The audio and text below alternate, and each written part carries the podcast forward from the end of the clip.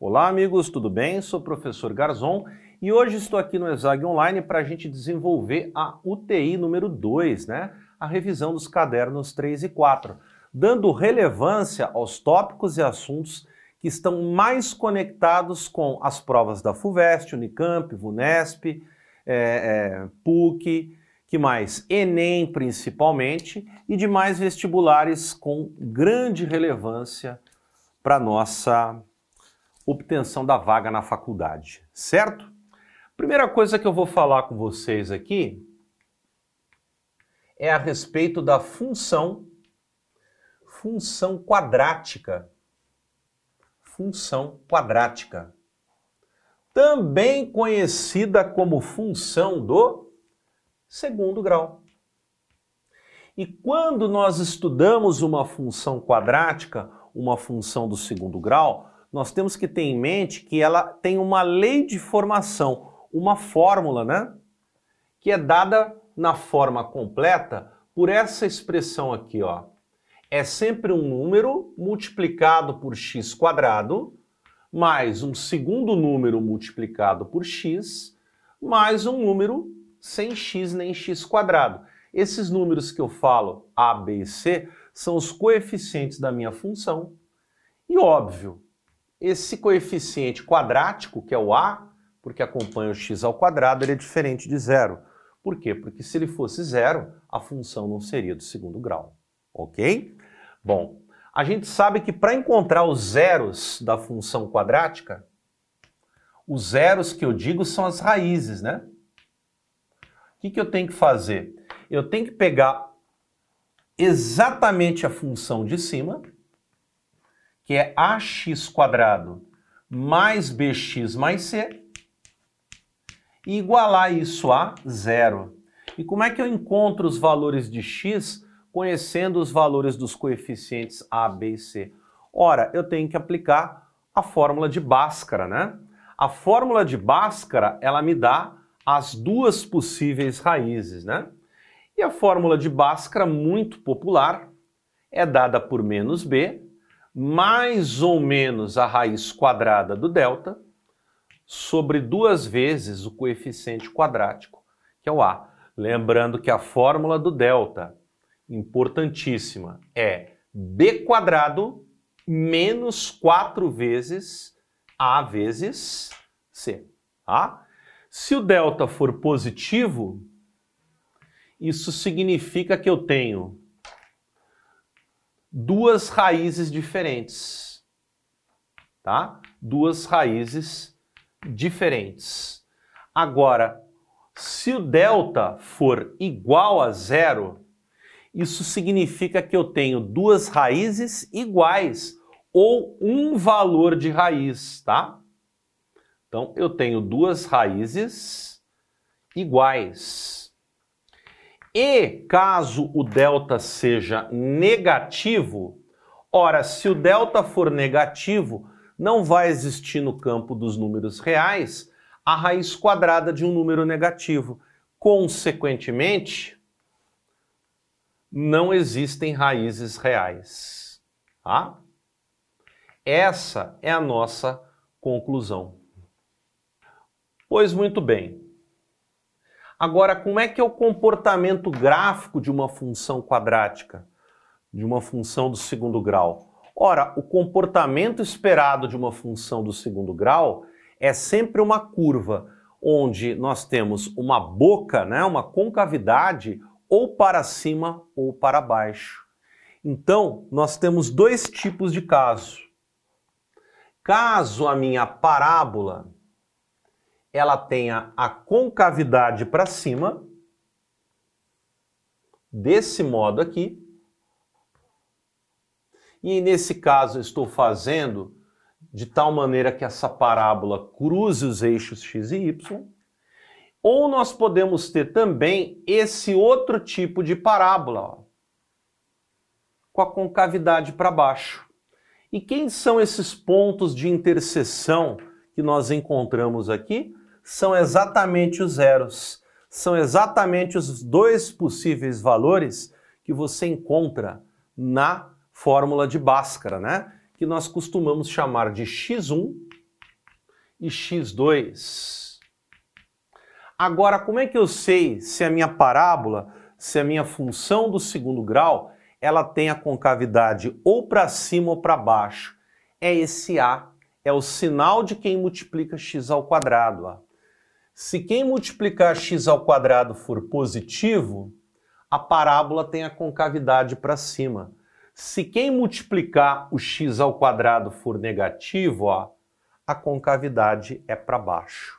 Um outro detalhe que você precisa se lembrar é esse, ó. Tá vendo esse c que não acompanha nem x, nem x ao quadrado, é o chamado coeficiente independente? Ele é exatamente esse ponto aqui, ó. O ponto de cruzamento da parábola com o eixo vertical, o eixo dos y, né? Lembrando que o horizontal é o eixo x. Então, essa é uma primeira visão a respeito da função quadrática que pode ser útil na maioria das questões que você vai fazer aí posteriormente, tá? Bom, o que é importante a gente frisar no estudo da função quadrática e particularmente do vértice da função, que pode ser, nesse caso, um ponto de mínimo e nesse caso um ponto de máximo, né? Olha o que nós vamos pensar. Que tanto num caso quanto no outro, aquele vértice ali, obviamente, por ser um ponto do plano cartesiano, ele possui um par de coordenadas, né? Sim? Ele tem o seu x do vértice e ele tem o seu y de vértice. Nesse caso também, ó, x de vértice e o seu respectivo y de vértice. Então, esse vértice, por ser um ponto do plano cartesiano, ele assume um par de coordenadas. Só que para alguns problemas, né, algumas contextualizações, essas funções do segundo grau podem pedir para você valores mínimo ou valor máximo da função, né? Tudo depende também dos dados. Só que para isso você vai precisar encontrar esses dois valores, o x do vértice e o valor que maximiza ou minimiza a função, que é o y de vértice. Só que isso você consegue fazer em função do A, do B e do C. Então, ó, as coordenadas, abscissa ordenada do vértice, são muito importantes. Primeira coordenada, x do vértice, ela é dada por essa expressão menos b sobre 2a, que na verdade é a média aritmética das duas raízes, né? Certo? E o y do vértice, ele é dado por essa expressão aqui, ó, menos delta, lembrando que o delta é aquele mesmo descrito, b quadrado menos 4ac, e o resultado eu divido por 4a. Olha que interessante. Você tem então as coordenadas do vértice, que se o a for positivo, significa que o vértice é um ponto de mínimo, ou seja, a função assume o valor mínimo. Se o a for negativo, o vértice é um ponto de máximo, ou seja, a função descreve um valor máximo. Ok? Uma outra coisa importante para a gente lembrar nesse caso aqui é que essa não é a única maneira de se escrever a fórmula, né? a lei de formação de uma função quadrática. Aqui eu estou escrevendo caso eu conheça quem? Os três coeficientes. Mas existe uma outra maneira, que é a chamada forma fatorada, que ela nos diz o seguinte: eu posso escrever a fórmula da função quadrática utilizando o a, esse eu preciso conhecer, que multiplica x menos a primeira raiz, x1, que multiplica x menos a segunda raiz, x2.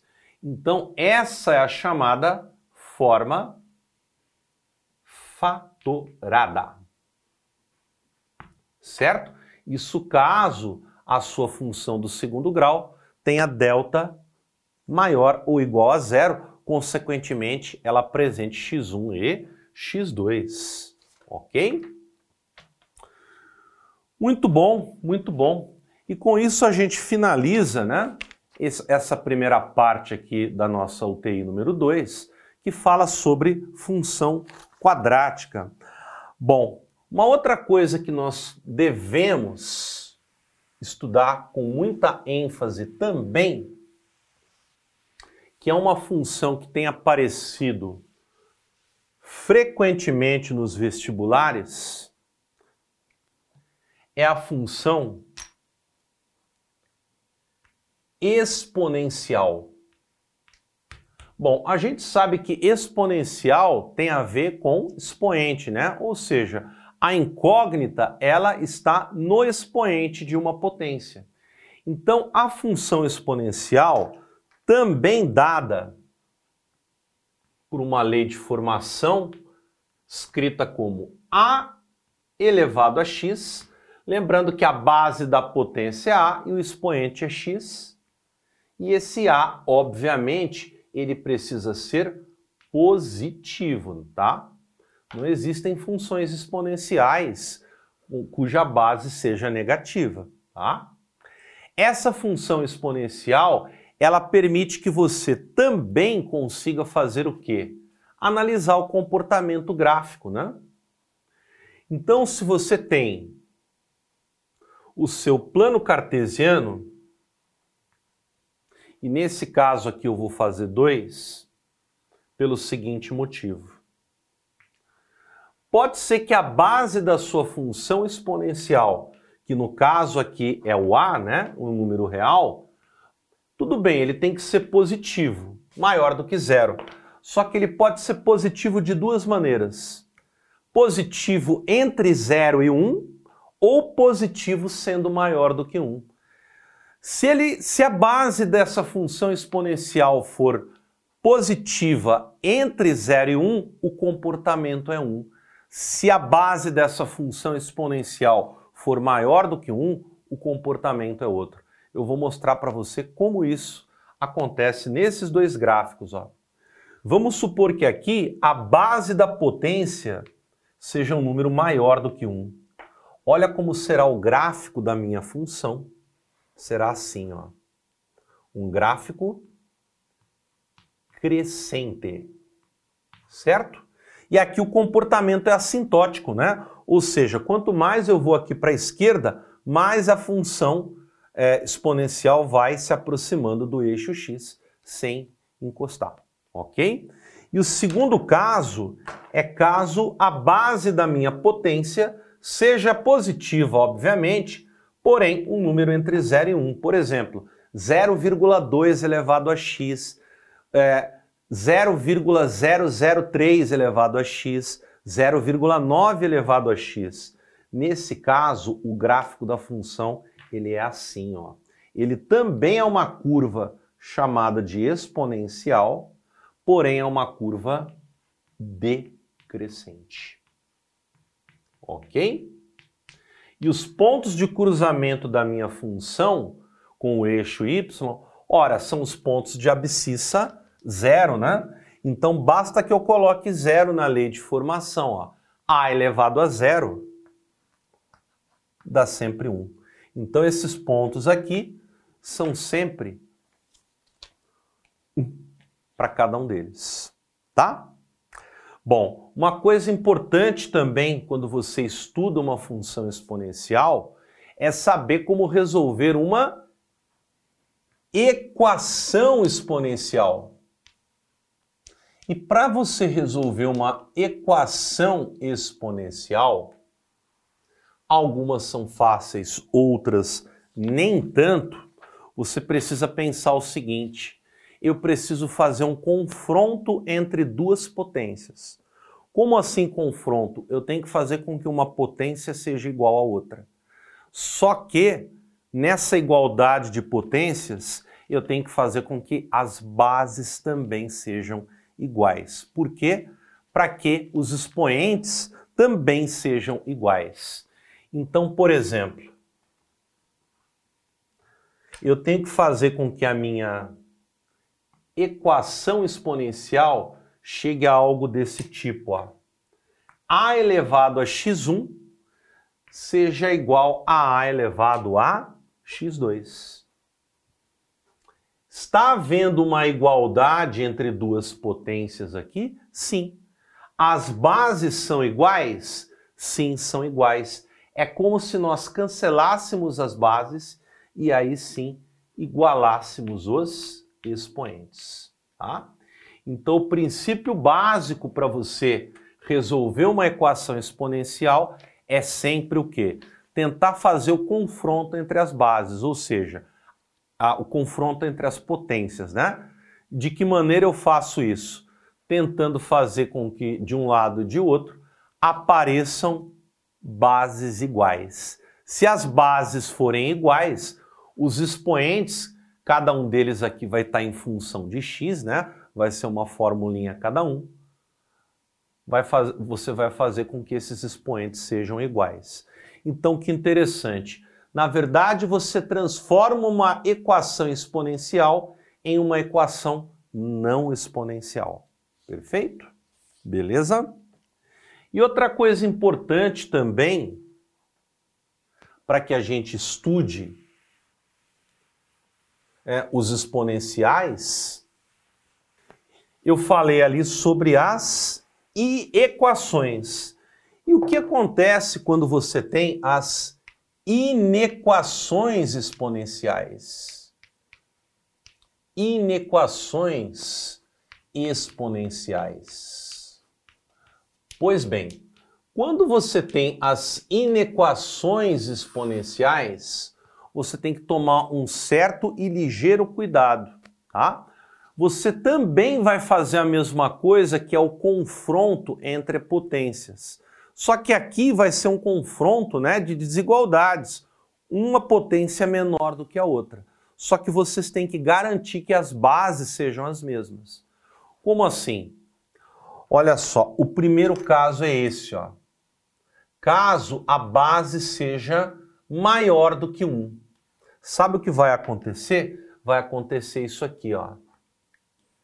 Se a elevado a x1 é maior do que A elevado a x2, automaticamente vai acontecer o seguinte: a desigualdade entre as duas potências vai ser mantida para os expoentes, ou seja, x1 vai acabar sendo maior do que x2, ou maior ou maior igual. A mesma coisa para o menor, tá? Se A elevado a x1 é menor do que A elevado a x2, consequentemente, ó, a desigualdade também vai ser mantida, tá? Só que isso só vale caso a base das potências que você esteja confrontando de um lado e de outro da desigualdade seja um número que maior do que 1. Agora, quando nós temos um número menor do que 1 e maior do que zero, obviamente, aí a coisa muda de figura e é aí que você tem que tomar cuidado, né?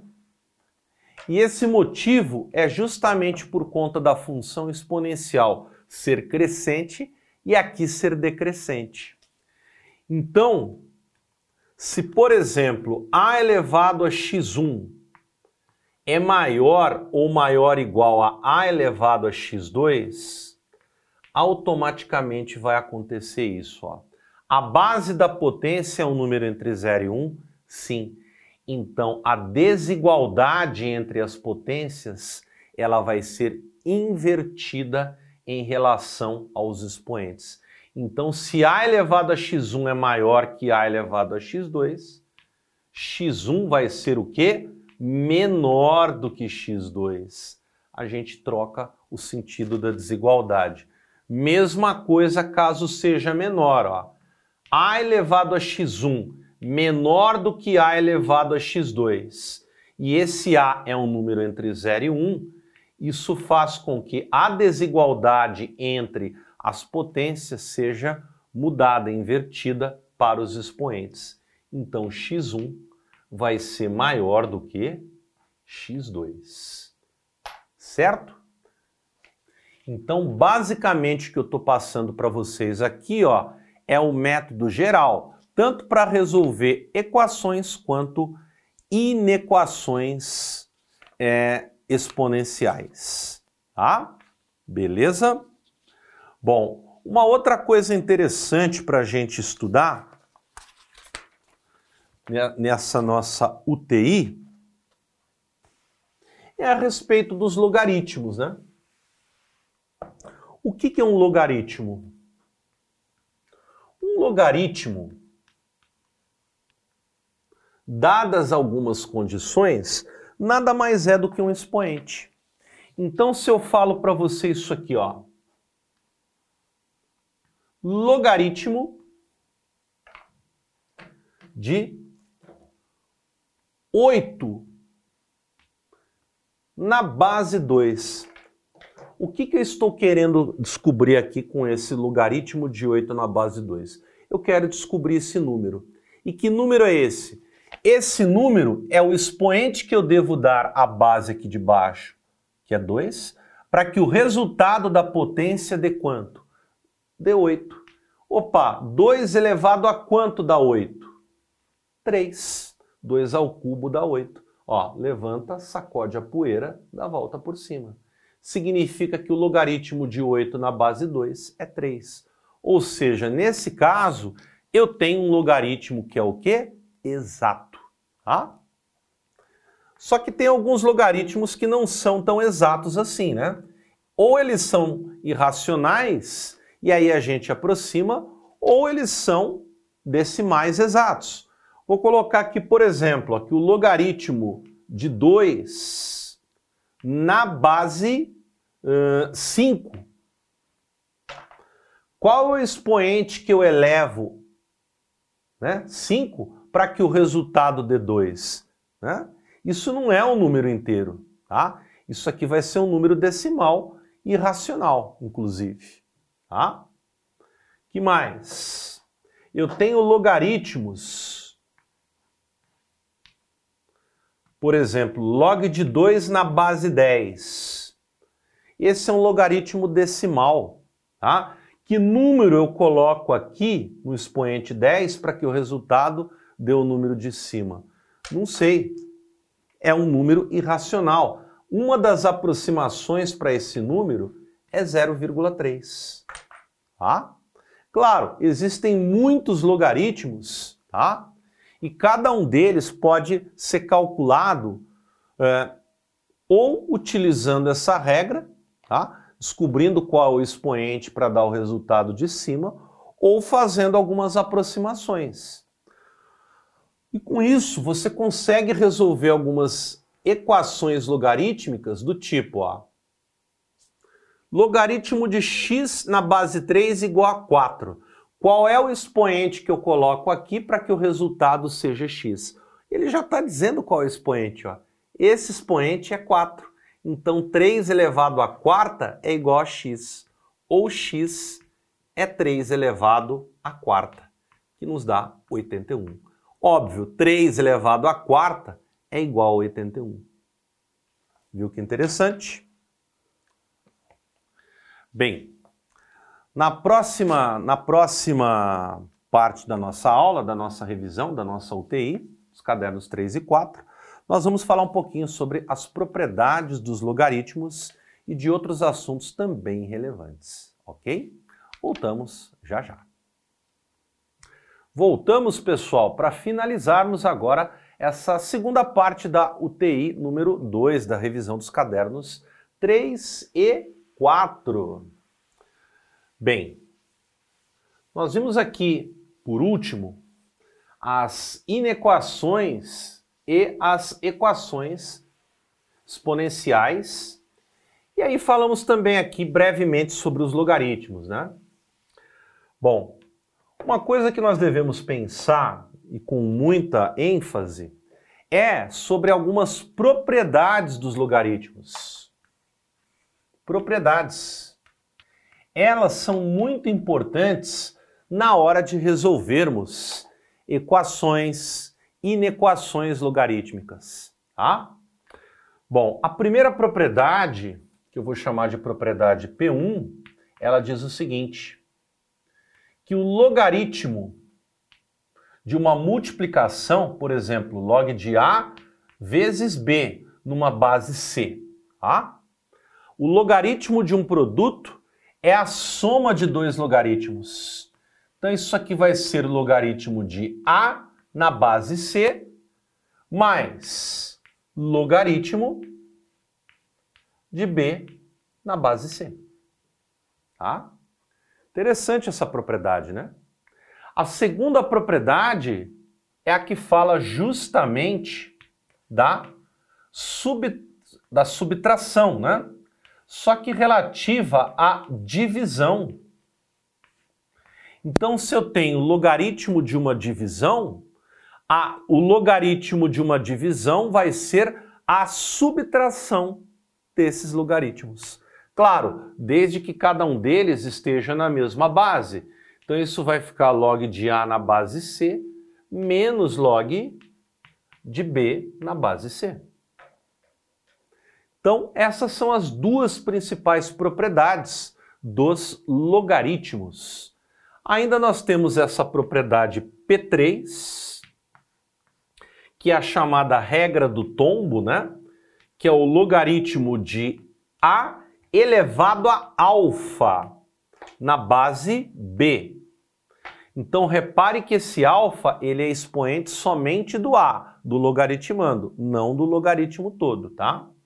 Segundo o que ele nos diz na propriedade do tombo, isso é igual a alfa vezes logaritmo de A na base B. Olha que interessante.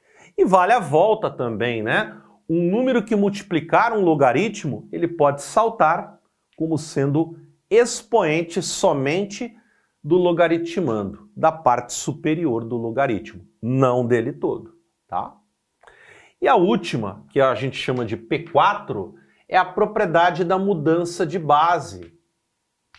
Uma propriedade que até dá uma certa liberdade aos logaritmos. Ó. Imagine que eu tenha logaritmo de A na base B. A propriedade número 4, ela nos diz o seguinte, que qualquer logaritmo pode ser transformado na divisão de dois outros. Então, log de A na base B é a divisão de dois outros logaritmos. Tá, professor, mas qual vai ser a base desses dois novos logaritmos? Qualquer base que você queira, desde que ela seja positiva e diferente de 1, né? Condição de existência. Pode ser A? Pode. Pode ser B? Pode. Pode ser qualquer número diferente de A e B? Pode. Por exemplo, C. Então fica log de A na base C dividido pelo log de B na base C certo? O logaritmando aqui vira logaritmando do logaritmo do numerador. E a base aqui vira logaritmando do logaritmo do denominador. Tá certo? Então essas são as quatro propriedades envolvendo logaritmos, ok? Bom, uma coisa importante para você estudar ainda nas propriedades é que elas vão levar você para as equações logarítmicas. Tá, professor, e como é que eu faço para resolver equações logarítmicas? Lembra-se das equações exponenciais? Você fazia o confronto entre potências, né? Aqui também, aqui você vai fazer o confronto entre logaritmos. Como assim, professor? Você vai fazer o seguinte: você vai ter que fazer com que um logaritmo de um f de x, né? Uma fórmula qualquer em função de x, na base A, seja exatamente igual ao logaritmo de um certo g de x, tá? uma outra função, na mesma base A. Então, o confronto entre os logaritmos, quando eu digo confronto é a igualdade entre eles, só é possível quando as bases são as mesmas. E o que acontece se as bases não forem as mesmas? Ora, você pode usar a propriedade de mudança de base, tá? Para fazer determinados ajustes. Olha que interessante. E automaticamente isso vai me dizer que os logaritmandos serão automaticamente o quê? Iguais. Então, qual que é o princípio das equações logarítmicas? Confrontar os logaritmos na mesma base e transformá-los numa outra equação que não contenha logaritmos. Beleza? Fácil? Muito bom. Agora, para a gente estudar um pouquinho das inequações logarítmicas, eu vou precisar conhecer um pouquinho sobre a função logarítmica. E como é que é essa função logarítmica? Olha só. Ela tem um comportamento idêntico à função exponencial, até porque exponenciação e logaritmo são operações inversas. Então, olha o que, que eu vou ter aqui. Eu vou ter dois tipos de função logarítmica. Por isso que eu estou fazendo dois planos cartesianos. Olha só.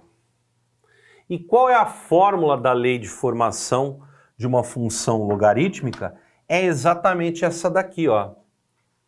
f de x igual a logaritmo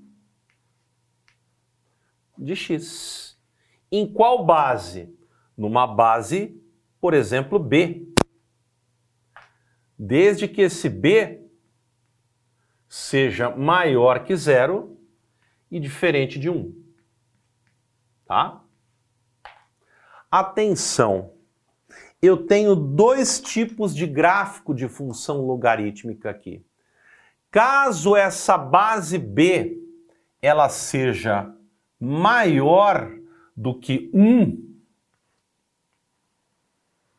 o gráfico da minha função ele é assim, ó. Crescente. Por exemplo, logaritmo de x na base 0,2, logaritmo de x na base meio, logaritmo de x na... Ah, desculpa, eu estou colocando números menores que 1, né? Tem que ser maiores. Logaritmo, então, de x na base 2, logaritmo de x na base 1,1, logaritmo de x na base 10, na base 5, todos esses serão crescentes. Tá, agora sim vem o que eu estava querendo dizer. Ó. Caso a base do logaritmo, ou melhor, a base do logaritmo que representa essa função, seja um número entre 0 e 1, um, aí sim a função vai ser assim, ó, decrescente. E quem seriam e quem seriam exemplos de funções decrescentes? Por exemplo, log de x na base 1 terço, agora sim, log de x na base meio, log de x na base 0,2, log de x na base 0,00001, tá? Basta que o número esteja entre 0 e 1.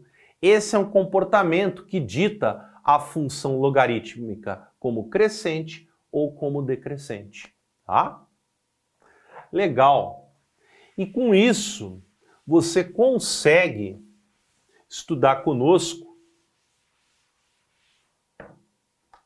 as chamadas inequações logarítmicas. E como é que são essas inequações logarítmicas? Opa, inequação é desigualdade. Ah, e para estudar as desigualdades, turma, eu preciso confrontar os logaritmos, verificar quando um é menor do que o outro. E aí aparece um fato idêntico ao das funções exponenciais, né? Então imagine que eu tenha log de x1 na base b. Vou colocar assim, maior que log de x2 na mesma base b. Atenção, você precisa saber se essa base b ela é maior do que 1 ou entre 0 e 1. Se a base for maior do que 1, olha o que vai acontecer. A desigualdade entre os logaritmos é mantida para os logaritmandos. Então, consequentemente, eu vou poder dizer que x1 é maior do que x2. Claro, se aqui fosse menor, aqui também seria menor. Só que isso só ocorre quando você compara logaritmos que tenham a mesma base e essa base tem que ser maior do que 1, ok? Isso é um fato comprovado aqui, ó, por funções crescentes, né? Se x1 é maior, é menor que x2, ou x2 é maior que x1, log de x2 é maior que log de x1. Né? A desigualdade entre esses é a mesma desigualdade entre esses. Agora, o que acontece se a base desses logaritmos ela fica entre 0 e 1? Aí você vai precisar tomar um cuidado redobrado. Vou continuar colocando maior, mas poderia ser menor, tá? Então, se a base dos logaritmos for um número entre 0 e 1, por exemplo, 0,2, 0,3, 1 terço, meio, olha o que vai acontecer. A desigualdade entre os logaritmos ela é alterada em relação aos logaritmandos. Então, se log de x1 na base b é maior que log de x2 na base b, então x1 vai ser menor do que x2. Olha que interessante. Tá? E isso acontece por conta de qual motivo? Desse aqui, ó, da função ser decrescente, né? com, com a base entre 0 e 1. Então imagine, por exemplo, ó, olha x1 aqui e olha x2 aqui. Quanto que é log de x1? Ah, log de x1 está aqui em cima. Olha só quanto que é log de x2. Olha, log de x2 está aqui embaixo. Tá vendo? x1 é menor que x2. Só que o log de x1 é maior que o log de x2. Tá vendo? A desigualdade aqui é invertida em relação à desigualdade entre os logs e vice-versa. Tá bom? Então, esse é um cuidado que você tem que ter ao estudar funções logarítmicas. Bom, outra coisa importante para a gente estudar nessa, nessa nossa UTI, nessa nossa revisão, é a respeito da composição de funções, ou aquilo que popularmente nós conhecemos como função composta, né? Como que é a composição de funções ou a função composta? Imagine que você tem uma função f que liga o conjunto A no conjunto B. E que você tem uma função g que liga o conjunto B no conjunto C. Eu gostaria de uma função que ligasse o A ao C, associasse, relacionasse o conjunto A com o conjunto C sem passar pelo B. Opa, como é que eu faço isso? Com a função composta, com a composição das duas funções envolvidas, de A para B e de B para C. Deixa eu colocar um exemplo para você. Ó. Imagine que f de x seja igual a 2x mais 1 e que a função g de x ela seja igual a menos x mais 3 e que eu tenha três conjuntos A, B e C. Então, o que, que nós temos que fazer? Opa, a função f relaciona A com B e a função g relaciona A com C. Então, nós queremos uma terceira função que relacione diretamente o A com o C. Essa é a função composta. É a chamada composta de G com F. Nós lemos no sentido oposto, ó. G composta com F, é assim que a gente lê, ó. G bola F. E G bola F de X, né? Nada mais é do que isso aqui, ó. G de F de X. Peraí, mas como é que eu calculo G de F de X? É simples. É só você pegar a função aqui de dentro, tá? A primeira das funções e substituir na incógnita da segunda. Então, para aquele exemplo ali, o que, que é g de f de x? Eu olho para a incógnita da função g e no lugar da incógnita eu substituo pela função f. g de x menos x mais 3. Então, g de f de x é menos f de x mais 3. Mas deixo assim, professor? Não. Substitua o f de x pela função que é dada, que é 2x mais 1. Tudo isso ainda mais 3. Não se esqueça ó, dos parênteses para colocar a distributiva. Então isso vai dar menos 2x menos 1 mais 3. E isso vai ser igual a quanto? Menos 2x mais 2. Então, quem é menos 2x mais 2? É a composta de G com F. É a composta da segunda com a primeira. Certo? E isso você pode pegar diversos valores dos domínios de cada uma para poder encontrar valores das compostas. Certo? Muito bom. O que acontece agora quando eu falo sobre função trigonométrica. Quando eu falo sobre função trigonométrica, eu estou querendo falar sobre funções que têm períodos.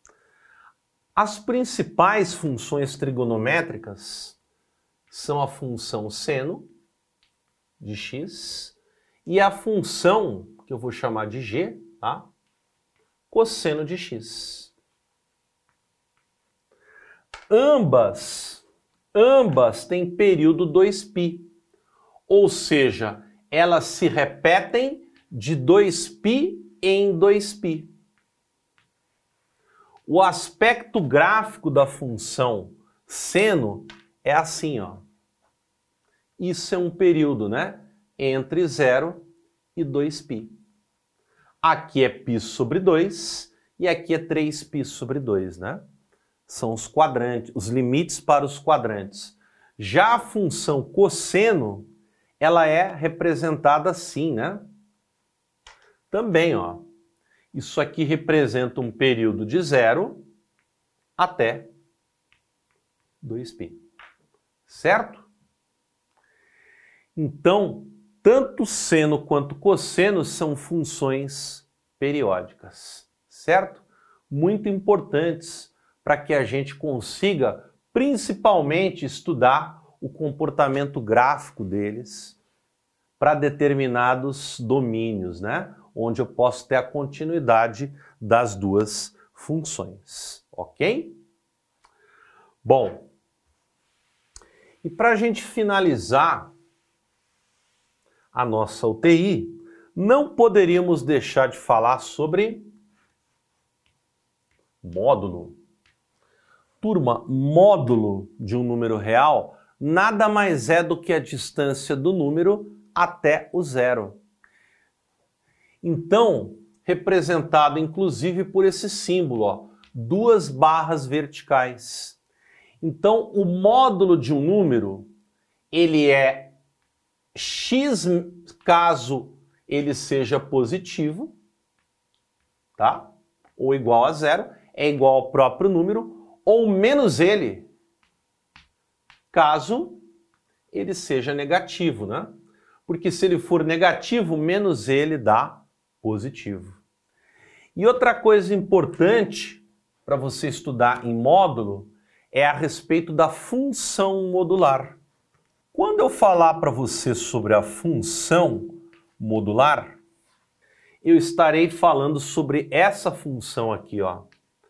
f de x, a função básica, né?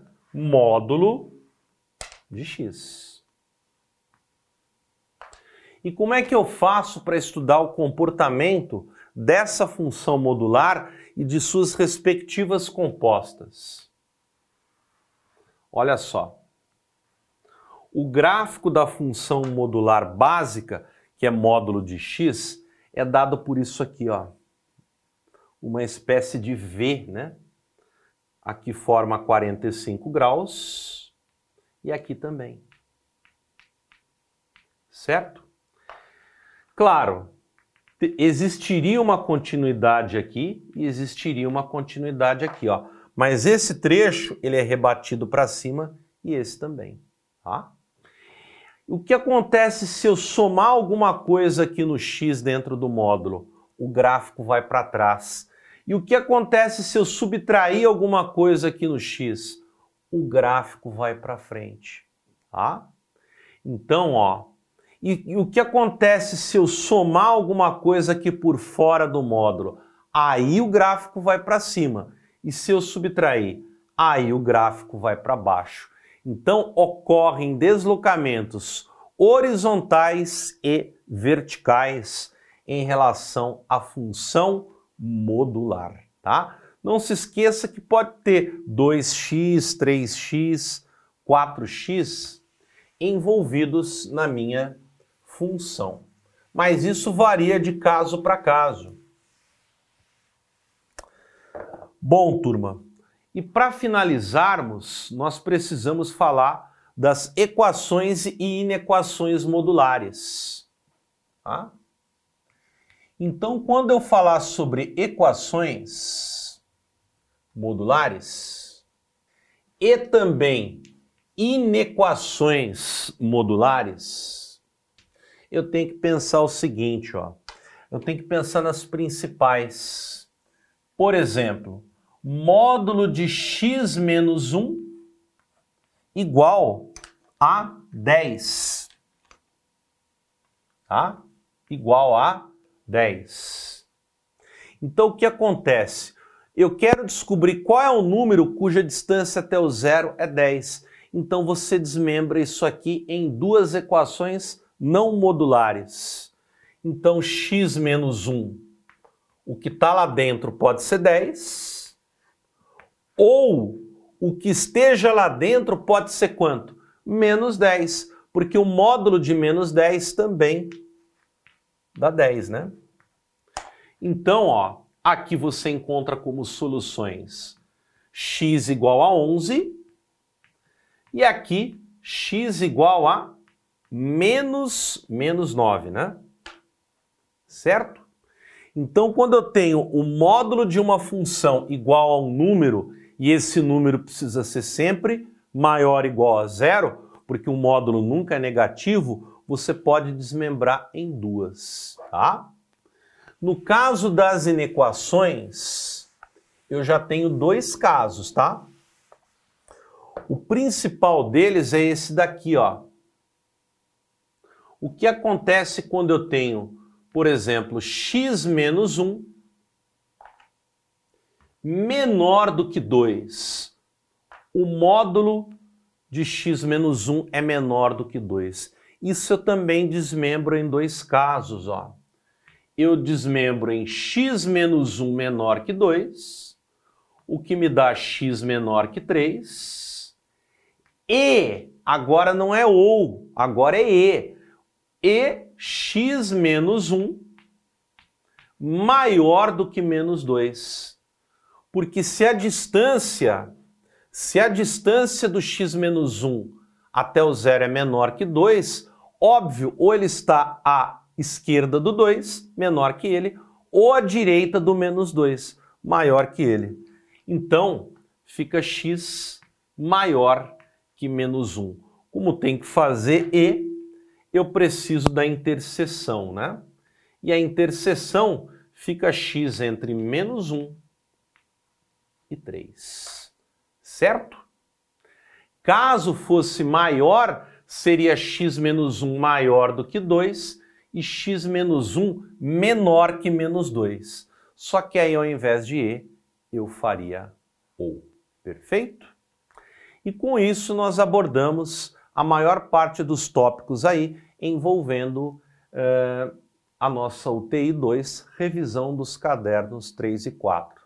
Aconselhamos vocês a tirarem sempre as dúvidas, a fazerem os exercícios orientados, a montar guias de estudo, fazer sempre os simulados e tirar dúvidas com os professores, plantonistas, não desistir, persistir no seu empenho, no seu foco, que é entrar na universidade. Tá bom? Um grande abraço a todos e até uma próxima aula.